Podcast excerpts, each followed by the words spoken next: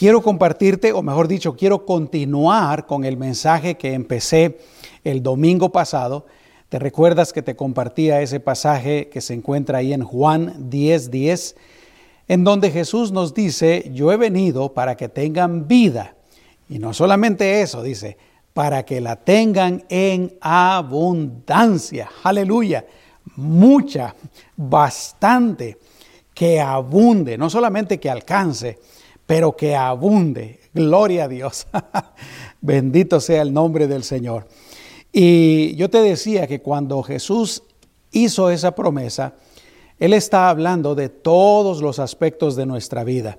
Estaba hablando de darnos vida en abundancia en el área material de nuestra vida, en nuestro cuerpo, en las finanzas, en nuestras posesiones materiales, en nuestra vida, en esta tierra, eh, la familia, el trabajo, los negocios, etcétera, etcétera. Todo lo que tiene que ver con lo material, con lo físico en, en nuestra vida.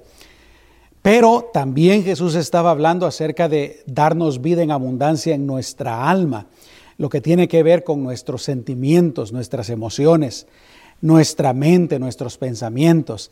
Ya compartí un poquito acerca de esto en los últimos dos miércoles. Pero el Señor también, por supuesto, Él estaba hablando de, estaba hablando de darnos vida en abundancia en lo espiritual que es, eh, yo, diría, lo más importante. Eh, porque como hemos dicho muchas veces, eh, ¿de qué sirve vivir bien en esta vida si uno se va a ir al infierno? ¿De qué sirve tenerlo todo en esta vida si uno al final de la vida se va a ir al infierno? Aunque esas cosas son importantes, pero realmente lo más importante es tener a Cristo en el corazón, tener vida espiritual. ¿Por qué? Porque si uno tiene a Cristo y uno disfruta de una vida completa en lo material, en el alma y en lo espiritual, no solamente va a disfrutar la vida en esta, en esta vida, en esta tierra, pero especialmente cuando muramos vamos a ir a la gloriosa presencia del Señor a disfrutar por toda la eternidad. Amén. Así es que por eso yo empecé pues con el tema vida espiritual abundante. Te compartí los primeros puntos el domingo pasado, que eran que Jesús nos da vida espiritual abundante por medio de su redención, cuando nosotros creemos en su redención y por la predicación del Evangelio, que es el medio para que nosotros escuchemos y creamos en eh, la redención de nuestro Señor Jesucristo. Hoy te voy a compartir eh, las otras eh, los otros tres puntos y terminamos el día de hoy. Y definitivamente quiero decir algo, algo más. Hay mucho más que se podría hablar acerca de este tema, pero por supuesto por cuestiones de tiempo es imposible. Así es que por eso yo lo reduje a estos seis puntos. Hoy te voy a hablar acerca de que Dios también nos da vida espiritual abundante, primero por los efectos que su obra redentora tiene en nosotros cuando nosotros hemos creído en Jesús.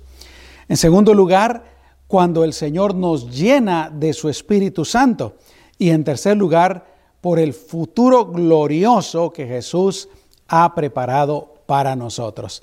Pero primero vamos a orar. Amado Señor, una vez más te damos gracias por tu santa y bendita palabra. Estamos listas para, listos para escucharla y, te damos gracias, Señor, por este tiempo en el que tú, Señor, nos hablas a nuestras vidas y en el que nosotros estamos aquí dispuestos para escuchar lo que tienes que enseñarnos. En el nombre de Jesús lo recibimos y te damos a ti todo el honor. Gracias Señor. Amén y amén. Aleluya. Así es que el primer punto pues es que Jesús también nos da vida espiritual abundante por los efectos de su obra redentora en nuestras vidas. Y déjame decirte que también acerca de este punto hay mucho que decir, pero yo he tratado de reducirlo lo más posible a los efectos más importantes. Eh, así es que cuando creemos en Jesús, cuando una persona cree en Jesús, lo primero que sucede es que esa persona nace de nuevo. Esa persona, eh, Dios la hace una nueva criatura. Dice la palabra del Señor. Aquí Jesús estaba hablando con Nicodemo, que era un maestro espiritual de Israel, pero que lamentablemente Nicodemo ignoraba estas cosas. Y, qué bueno que Nicodemo fue a, hablar con Jesús. Y Jesús le dice, eh, de cierto, de cierto te digo, que el que no naciere de nuevo no puede ver el reino de Dios. El que no naciere de nuevo. Y Nicodemo se queda intrigado y le pregunta, oye Jesús, entonces tenemos que entrar otra vez en el vientre de nuestra madre y volver a nacer. ¿Cómo funciona esto? Y Jesús no estaba hablando de ese nacimiento físico, sino él estaba hablando de un, un nacimiento espiritual, un nacimiento milagroso, un nacimiento que Dios, por medio de su Espíritu Santo, obra en una persona eh, que cree en Jesucristo verdaderamente.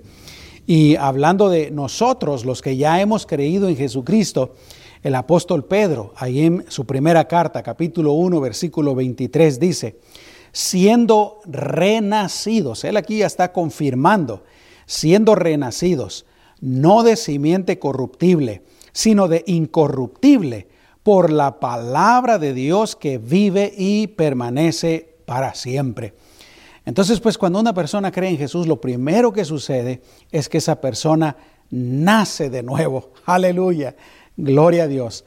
Yo recuerdo cuando a mí me ocurrió eso muy claramente hace 37 años, en 1983, un 4 de noviembre, o fue 3, ya no me recuerdo si fue 3 o fue 4, pero sí fue en el mes de noviembre de 1983. Estaba yo en la noche eh, en mi cama, acostado, y como ya te he platicado antes, pues, y como en la condición que estamos todos los seres humanos, yo era un pecador, iba en una dirección equivocada, estaba lejos de Dios. Pero aquella noche yo escuché el mensaje de salvación. Eh, llegó un predicador eh, y, transmitieron su mensaje por la radio, yo lo escuché y el Espíritu Santo y la palabra de Dios me, me convencieron de pecado. Y esa noche, mira, con todo mi corazón, con toda sinceridad, yo me rendí completamente a Jesús. Le dije, Señor, yo te recibo como mi Señor y Salvador. Y, lo hice pues sinceramente. Aleluya. Yo creo que esa es una de las partes más importantes cuando una persona eh, se entrega al Señor, que lo haga verdadera y sinceramente. Y aquella noche yo nací de nuevo. El Señor me perdonó. Yo sentí que un gran peso se quitó de encima y era el peso del pecado. Al día siguiente yo era una persona diferente. Gloria a Dios. Y eso no necesariamente de esa manera, eh, a todas las personas nos puede ocurrir de una manera diferente, pero eh, el hecho es que cuando una persona sincera y verdaderamente cree en Jesucristo y le recibe como Señor y Salvador, esa persona nace de nuevo. Luego aquí hay un pasaje que a todos nos gusta, Dice 2 de Corintios 5:17, de modo que si alguno está en Cristo, nueva criatura es, una nueva creación. Las cosas viejas pasaron, he aquí todas son hechas nuevas. Así es que en primer lugar, pues, eh, nacemos de nuevo a causa de la obra de redención de Jesucristo, cuando uno cree en eso. En segundo lugar, el Señor nos hace libres de todas aquellas cosas eh, de las cuales éramos esclavos. Nos hace libres del pecado, nos hace libres del diablo, del príncipe de este mundo, nos hace libres de la condenación eterna que, que estaba sobre nosotros. Romanos 6, 17 y 18 dice, pero gracias a Dios que aunque erais esclavos del pecado, o dice, habéis obedecido de corazón a aquella forma de doctrina a la cual fuisteis entregados. En otras palabras, al Evangelio, al mensaje de salvación. Y el versículo 18 dice, y a causa de eso, dice, libertados del pecado, libertados del pecado. Jesús dijo, Jesús dijo que una persona que practica el pecado es esclavo del pecado. No hay para dónde. A veces cuando uno no es cristiano y está en el mundo, y tiene vicios, tiene malas costumbres, practica el pecado, uno cree equivocadamente, no, no, no, a mí el pecado no me, no me domina a mí, yo tengo control sobre esas cosas. Pero la verdad es que no es así. Jesús dijo que uno es esclavo del pecado y aquí el Espíritu Santo lo comprueba por medio del apóstol Pablo. Y libertados del pecado, dice, vinisteis a ser siervos de la justicia. Luego, hablando de la condenación, Romanos 8.1, ahora pues, ninguna condenación. Antes éramos culpables, antes de recibir a Cristo, estábamos condenados a la muerte eterna, muerte, eh, o mejor dicho, ser lanzados al lago de fuego y de azufre, pero por nuestra fe en lo que Jesús hizo, eh, Dios quita la condenación de nosotros, dice. Ninguna condenación hay para los que están en Cristo Jesús, los que no andan conforme a la carne, sino conforme al Espíritu. ¿Por qué? Porque hemos nacido del Espíritu de Dios. Otra cosa que hace eh, la obra de redención en nuestras vidas, otro efecto, es que nos Dios nos aparta, nos aparta. ¿Qué quiere decir eso? Que Dios nos hace santos. Así es. Tal vez alguien me está viendo y, dirá, pero pastor, ¿cómo es eso? Yo pensé que un santo era eh, alguien que existió en el pasado, alguien que hizo milagros, eh, alguien que, ya se murió, alguien que, que es muy perfecto ante los ojos de Dios. O tal vez eh, yo creí que santo era la imagen de un, un hombre o una mujer muy buenos que vivieron en el pasado. No, no, no. La Biblia nos llama a los cristianos santos, porque santo simplemente significa apartados. Y Dios nos ha apartado. ¿Nos ha apartado de qué? Nos ha apartado del pecado, nos ha apartado del mundo, eh, el mundo pecaminoso, y no solamente eso, pero nos ha apartado para Él, para que seamos para su gloria, para su alabanza, para su servicio, para amarle con todo nuestro corazón. Dice la palabra del Señor, Primera de Corintios 6:11, y esto erais algunos, está hablando de, de cosas pecaminosas. Tú puedes leer el versículo 10 en tu Biblia. Esto erais algunos, más dice, ya habéis sido lavados. Aleluya, gloria a Dios ya habéis sido, aquí viene, santificados, apartados, limpiados. Ya habéis sido justificados en el nombre del Señor Jesús y por el Espíritu de nuestro Dios. Aleluya. El Señor también nos ha santificado. Así es que Él nos hace nuevas criaturas él nos hace libres del pecado, del diablo, de la condenación eterna. Él nos aparta para Él y además Él nos declara justos. Aleluya. No por nuestros propios méritos. No es que nosotros ya no cometamos injusticias, no es que no cometamos pecado, porque la verdad es que todavía no hemos sido transformados, todavía cometemos errores, todavía cometemos pecados. Todavía actuamos con injustamente en algunas ocasiones, pero eh, aún así, en cuanto al juicio divino, Dios nos declara justos. ¿Por qué? Porque ya quitó la condenación de nosotros.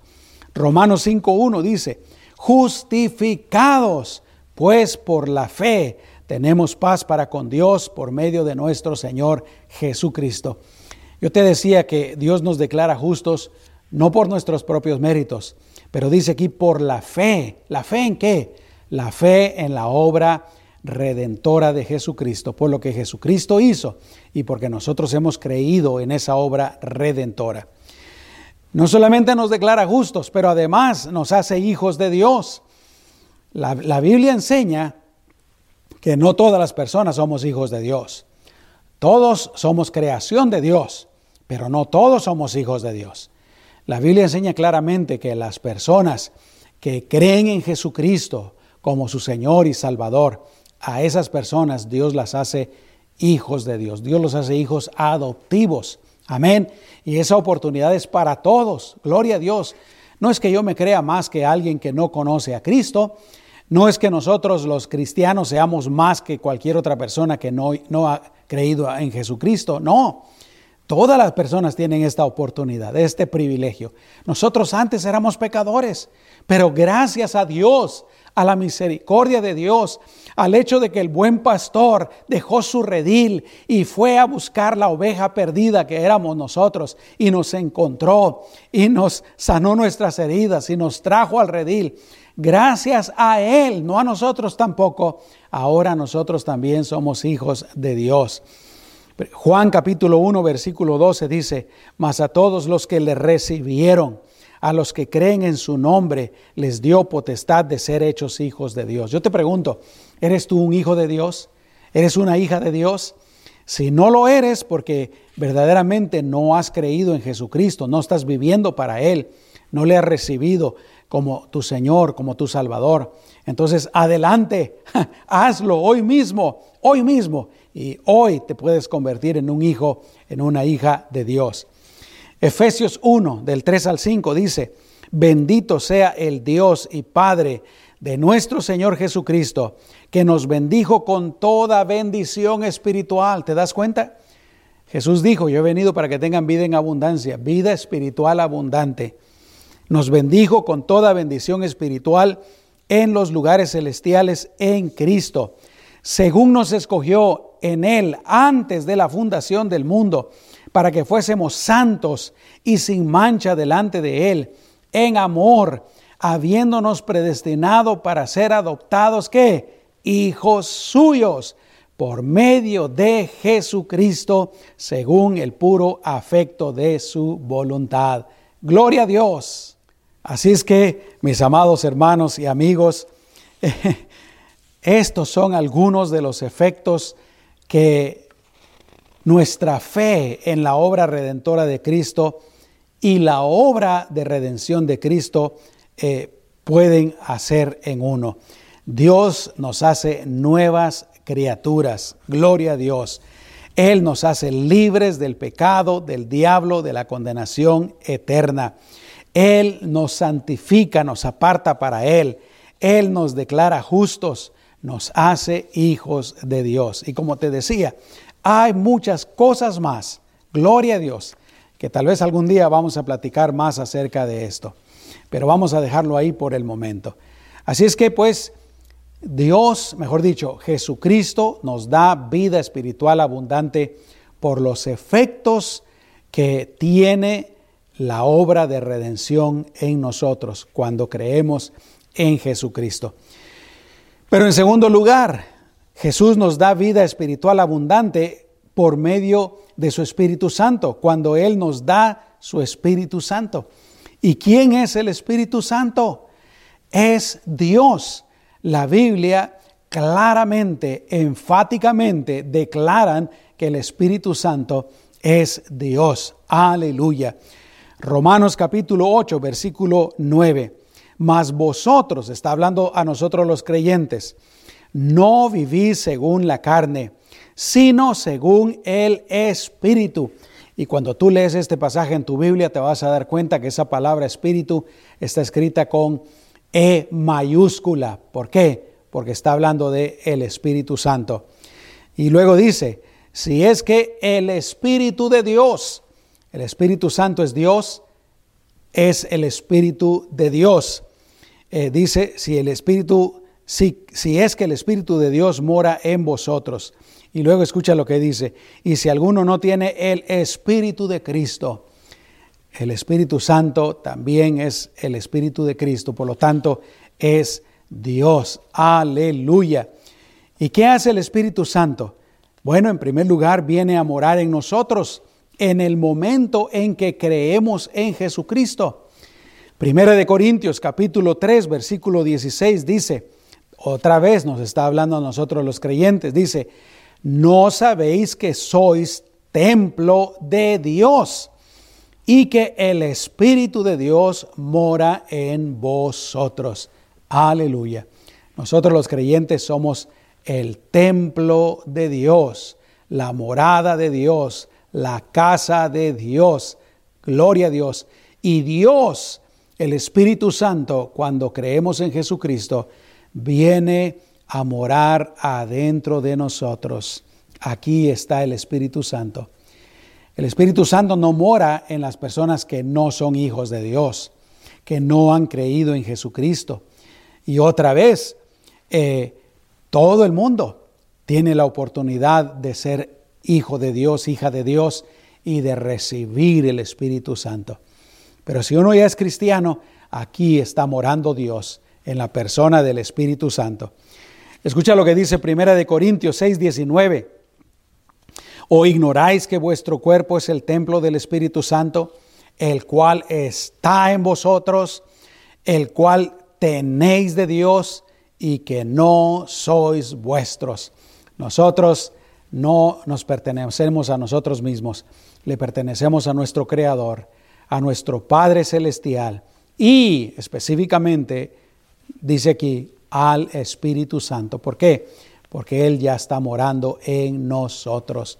Bendito sea Dios, bendito sea Jesucristo, bendito sea el Espíritu Santo. Aleluya. Aquí, aquí, aquí. Yo no tengo que buscar a Dios en ninguna otra parte. Yo no tengo que eh, eh, preguntarme dónde está Dios.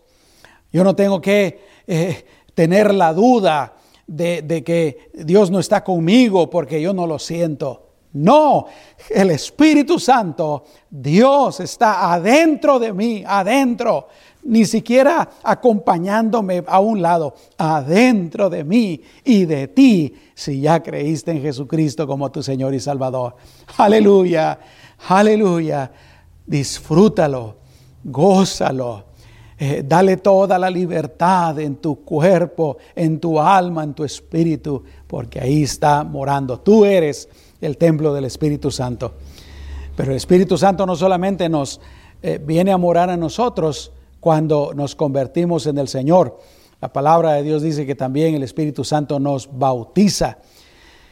Marcos capítulo 1, capítulo 1 versículo 8 dice, aquí está eh, Juan el Bautista hablando, yo a la verdad os he bautizado con agua, pero, hablando de Jesús, Él os bautizará con Espíritu Santo. Gloria a Dios. Aleluya. No solamente viene a morar en nosotros y nos bautiza, pero la palabra de Dios dice que nos sella. Gloria a Dios como propiedad de Dios. Aleluya. Voy a hacer una comparación no muy buena, un poquito fea, pero para darnos una idea. Tú sabes que los ganaderos, ¿verdad? Eh, tienen sus sellos y los calientan y se los ponen al ganado. ¿Por qué? Para identificarlos. Este, este ganado pertenece a tal rancho, a tal ranchero. Bueno, eh, de una manera mucho mejor, no de esa manera, de una mejor manera. Dios nos sella también como su propiedad. ¿Y cómo? Cuando nos da de su Espíritu Santo. Efesios capítulo 1, versículo 13 en él también vosotros habéis oído la palabra de verdad, el evangelio de vuestra salvación, y habiendo creído en él, fuisteis sellados con el Espíritu Santo de la promesa. Esa promesa que se había hecho allá por el profeta Joel, que se cumplió eh, primeramente cuando el Espíritu Santo vino sobre la iglesia el día de Pentecostés, pero que es para todos los creyentes. Gloria a Dios. ¿Qué otra cosa hace el Espíritu Santo en nosotros? ¿Por qué Dios o Jesús nos da vida en abundancia espiritual cuando nos da de su Espíritu Santo? Y es que el Espíritu Santo también nos capacita para vivir una vida cristiana victoriosa. Escucha lo que te voy a decir. Uno sí puede ser un buen cristiano. Uno sí puede vivir una vida cristiana victoriosa, porque el Espíritu Santo nos da el poder para hacerlo. Jesús dijo, recibiréis poder cuando venga sobre vosotros el Espíritu Santo. Y lo primero, obviamente, es para darnos una la capacidad de ser buenos creyentes. Amén. Pero también eh, el Espíritu Santo, dice la Biblia, que nos da de su fruto amor, gozo, paz, paciencia, bondad, benignidad, fe, mansedumbre, templanza, aleluya, dominio propio. Gloria a Dios. Nos da de su fruto. Nosotros podemos tener todo eso en cualquier momento, todo el tiempo. Pero también eh, la palabra de Dios nos dice que el Espíritu Santo nos da talentos. No, no solamente talentos naturales que ya tenemos, pero talentos sobrenaturales. Y nos da dones, dones espirituales sobrenaturales. La palabra de Dios habla acerca de, de todos los dones del Espíritu Santo ahí en el libro de Romanos eh, y la carta, la primera carta del apóstol Pablo a los Corintios. Aleluya. Escúchame, Jesús también nos da vida espiritual abundante cuando nos da de su Espíritu Santo. Gloria a Dios. Y en tercer eh, y último lugar, Jesús nos da vida espiritual abundante porque tiene un futuro glorioso preparado para nosotros. Aleluya. El Señor no solamente quiere que tengamos vida espiritual abundante mientras estamos aquí, pero también cuando nos muramos. Y ahí será una vida eterna. Gloria a Dios. Escucha esto. Eh, empezando que cuando uno cree en Jesucristo, Jesús dijo que esa persona pasa de muerte a vida. En ese momento nos da la vida, pero nos da, repito, vida abundante. Quiero hablar un poquito acerca de ese futuro glorioso que el Señor eh, tiene preparado para nosotros. Juan capítulo 4, versículo 2, Jesús dijo, en la casa de mi Padre muchas moradas hay. Si así no fuera, yo os lo hubiera dicho. Voy pues a preparar lugar para vosotros. Jesús murió, Jesús resucitó, Jesús ascendió al cielo y Él se fue a preparar un lugar para nosotros. Allá Él nos está esperando. Allá Él nos quiere. Allá Jesús te quiere a ti. Jesús te quiere a ti. Él quiere tener comunión contigo. Él quiere amarte. Él quiere que estés con, con Él por toda la eternidad. Aleluya. Y sabes qué? es que eh, para nosotros los cristianos la muerte tiene un significado muy diferente para una persona que no es cristiana. ¿Te has dado cuenta tú cuando fallece alguien y ese, esa persona que muere no, no era cristiana, nunca creyó en Jesucristo, pero la familia tampoco creyó en Jesucristo o cree en Jesucristo? esa es una desgracia. Eh, eh, hay, hay, sufrimiento, hay pérdida. Cuando uno no, uno no, tiene a Cristo, uno cree que, que la vida en este mundo es lo mejor. Uno cree que la vida en este mundo lo es todo. Pero para nosotros los cristianos, la muerte tiene un significado completamente diferente. En primer lugar, nosotros sabemos que esta vida eh, es y sirve principalmente para que nosotros tomemos la decisión de creer en Jesucristo como nuestro Señor y Salvador. Y sabemos que cuando muramos, la muerte solamente es eh, un paso a una vida mejor, a una vida completa, a una vida eterna. Aleluya. Y como te decía hace un momento, el Señor nos está esperando. Él está esperando que todos lleguemos. Por eso dice un salmo, estimada es a, los ojos de Jehová la muerte de sus santos. Aleluya. Yo creo que por eso es que los cristianos no tenemos miedo de morir. Bueno, no que querramos morir, definitivamente que no. No que busquemos la muerte, esa no es la voluntad del Señor.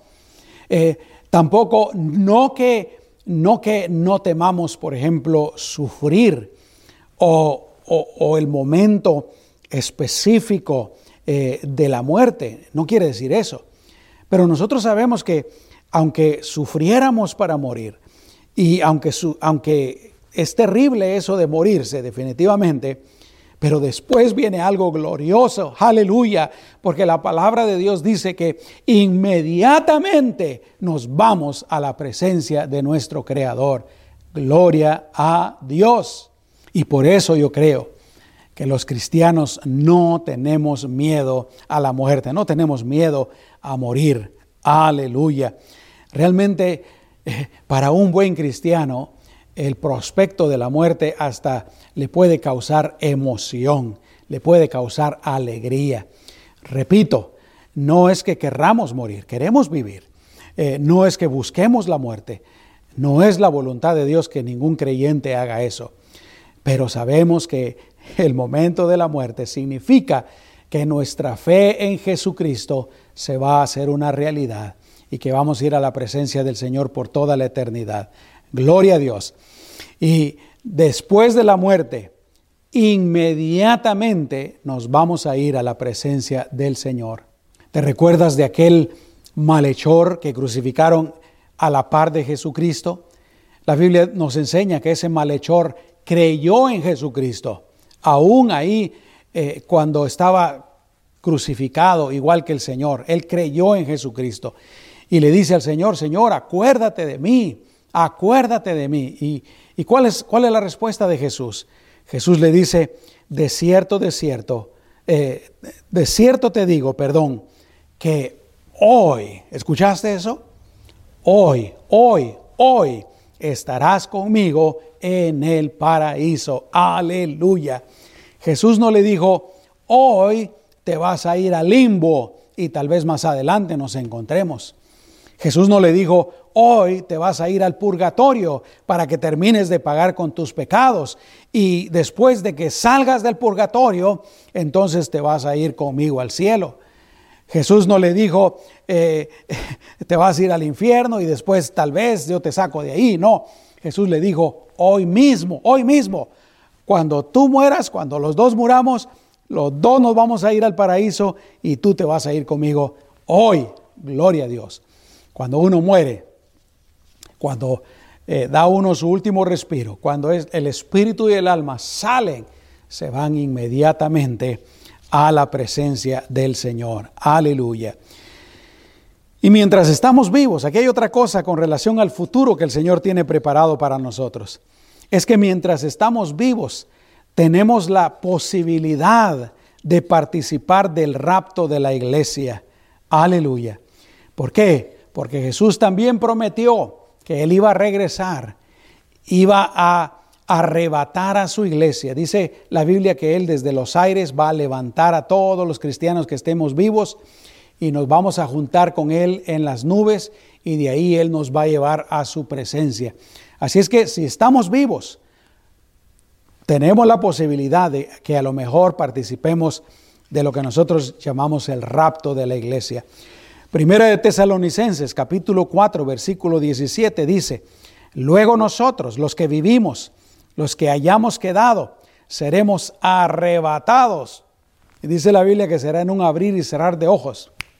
Seremos arrebatados juntamente con ellos en las nubes para recibir al Señor en el aire.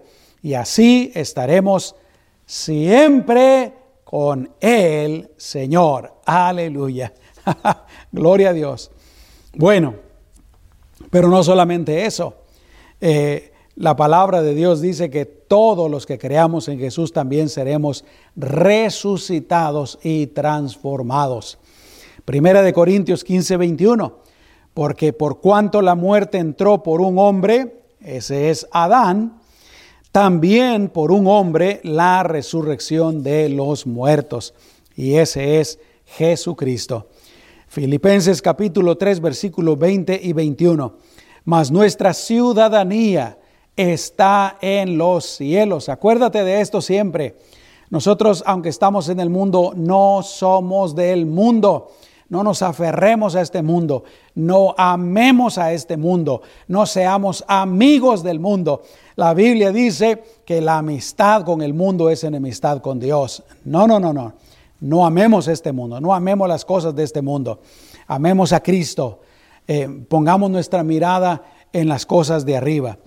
Pero dice, eh, nuestra ciudadanía está en los cielos, de donde también esperamos al Salvador, al Señor Jesucristo, el cual transformará, cambiará completamente, quiere decir esa palabra transformar, el cuerpo de la humillación nuestra, quiere decir este cuerpo que está contaminado con el pecado. Aleluya. ¿Para qué? Para que sea semejante al cuerpo de la gloria suya, es decir, del Señor. ¿A qué se refiere? Para que este cuerpo sea, el Señor nos va a resucitar un día, nos va a resucitar y nos va a transformar completamente, cuerpo, alma y espíritu. Y nuestro cuerpo va a ser igual al de Jesús después de que Él resucitó. Gloria a Dios. Ya no vamos a estar sujetos más a la tentación, al pecado, al frío, al calor, a accidentes, a nada de este mundo. Eh, ya no vamos a estar sujetos a la condenación, al infierno, al diablo, a nada, nada, nada. Aleluya. Seremos transformados, transformados, transformados. Gloria al Señor. Aleluya. Y luego pues el Señor nos llevará a su presencia en donde estaremos con Jesús por toda la eternidad. Apocalipsis 21.3 dice, y oí una gran voz del cielo que decía, He aquí el tabernáculo de Dios con los hombres, y Él, Dios, morará con ellos, y ellos serán su pueblo, y Dios mismo estará con ellos como su Dios. Si tú has creído en Jesucristo, un día el Señor nos va a llevar ahí a la nueva Jerusalén, a la tierra y a los cielos nuevos, y ahí estaremos morando en la mismita presencia de Dios por toda la eternidad. ¿Y sabes qué? Esa será una existencia perfecta. Apocalipsis 21:4 dice, y ya no habrá muerte, ni habrá más llanto, ni clamor, ni dolor. ¿Por qué? Porque las primeras cosas pasaron. ¿Cuáles son las primeras cosas? Estas, las de este mundo, las de esta vida. Todo va a pasar. Y Jesús dijo, el cielo y la tierra pasarán, pero mi palabra no pasará. Gloria a Dios. Aleluya. Jesús dijo, yo he venido para que tengan vida y vida en abundancia. Y Él nos da vida espiritual abundante también por estas tres razones. Por los efectos que tiene la redención de Jesucristo en nuestras vidas cuando nosotros creemos en Él. Por su Espíritu Santo que Él nos da como un regalo, viene a morar adentro de nosotros y por ese futuro glorioso que Él tiene preparado para nosotros. Óyeme, vale la pena creer en Cristo, vale la pena vivir para Cristo, vale la pena entregarse al Señor. Aleluya, gloria a Dios. Y aún padecer por Cristo vale la pena. Jesús en una ocasión dijo, el que se avergüence de mí y de mis palabras delante de los hombres, que nunca nos pase eso, mis amados hermanos. Que no tengamos vergüenza de decir yo soy cristiano, yo soy de Cristo. Aleluya. Yo creo en la Biblia. no importa lo que diga la gente, eh, que nunca nos dé vergüenza.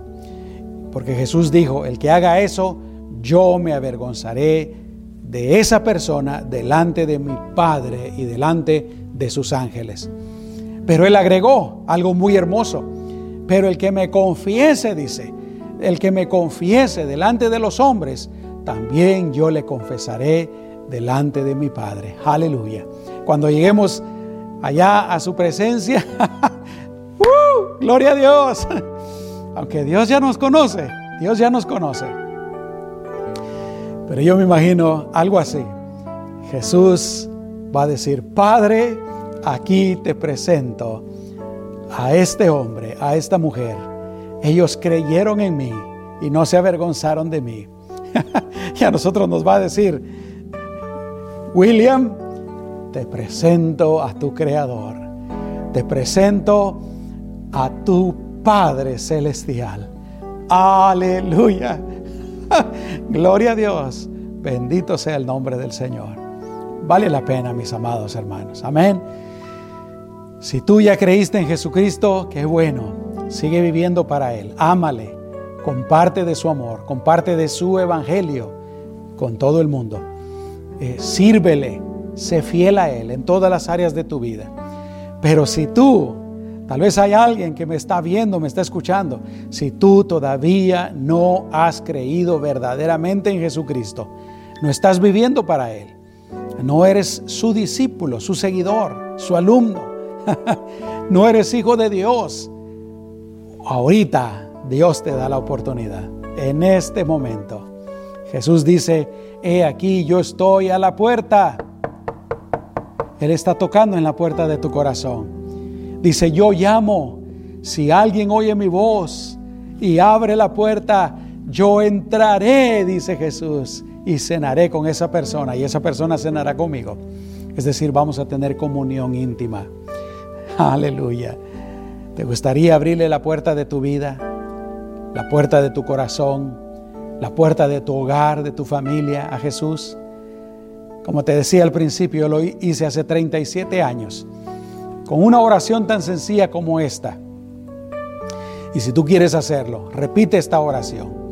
Y acuérdate lo que te decía. Si lo haces con todo tu corazón, con toda sinceridad, verdaderamente, Dios va a hacer todas estas cosas que yo te platiqué hoy en tu vida. ¿Te gustaría hacerlo? Cierra tus ojos ahí donde estás. Cierra tus ojos. Y cuando digas estas palabras, díselas a Jesús, porque Él está ahí donde tú estás. Dile, Señor Jesús, en este momento yo pongo mi fe mi confianza en ti. Yo creo en lo que tú veniste a hacer para darme el perdón de pecados y la vida eterna. Yo creo en tu redención, Jesús. Te pido que me perdones de mis pecados, que me laves como dice tu palabra. Abro las puertas de mi corazón. Te invito para que entres y para que seas mi Salvador, pero también para que seas mi Señor, para que gobiernes mi vida. De hoy en adelante, yo voy a vivir de acuerdo a tu voluntad, como me enseña tu palabra. En el nombre de Jesús, yo creo en ti y te recibo como mi Señor, como mi Salvador. En el nombre de Jesús. Amén y amén. Si tú hiciste esta oración por primera vez, déjame bendecirte en el nombre de Jesús. Amado Padre, yo te pido por esta persona, hombre, mujer, joven, anciano o aún niño, Señor, o niña, que ha repetido esta oración por primera vez y lo ha hecho con todo su corazón. Señor, que esa fe en tu obra de redención provoque todos los efectos de los cuales hemos hablado el día de hoy en esa vida. Y aún más, Señor. En el nombre de Jesús, yo te pido que bendigas. Yo te pido que le guíes a esta persona. En tu nombre precioso. Amén. Gloria a Dios. Te felicito. Te animo para que hagas varias cosas ahora que, que eres un hijo de Dios. Número uno, vas a leer la Biblia todos los días de tu vida si es posible, aunque sea un poquito. Eh, qué bueno que la pudiéramos leer toda en un año, una vez al año por lo menos. En segundo lugar, te invito para orar. Esto quiere decir hablar con Dios, platicar con Dios. Amén. Puedes hablar con Él de rodillas en tu cuarto, solo. Puedes hablar con Él cuando vas en tu carro, cuando estás en el trabajo. No importa dónde estés ni qué hora sea. Puedes hablar con Dios. En tercer lugar, te animo para que vengas a la iglesia para que sigas aprendiendo de la palabra del Señor y sigas fortaleciéndote y creciendo. La Biblia dice que cuando uno acaba de creer en Jesucristo, uno es como un bebé espiritual y necesitas crecer, alimentarte con la palabra de Dios. Amén. Así es que te invito para que vengas a la iglesia. Ya tenemos servicio eh, presencial los domingos a las 10 de la mañana, pero también en línea. También los domingos a las 9 de la mañana y los miércoles a las 7 de la tarde. La iglesia es muy importante para que crezcamos, para que también aprendamos cómo llevarnos con otros cristianos, para amarlos y para recibir del amor de ellos también. Es importante la iglesia para servir al Señor, etcétera. Muchas razones. Pero bueno, te felicito. Amén. Quiero orar por ti, por toda la iglesia, especialmente si tienes alguna petición, alguna necesidad.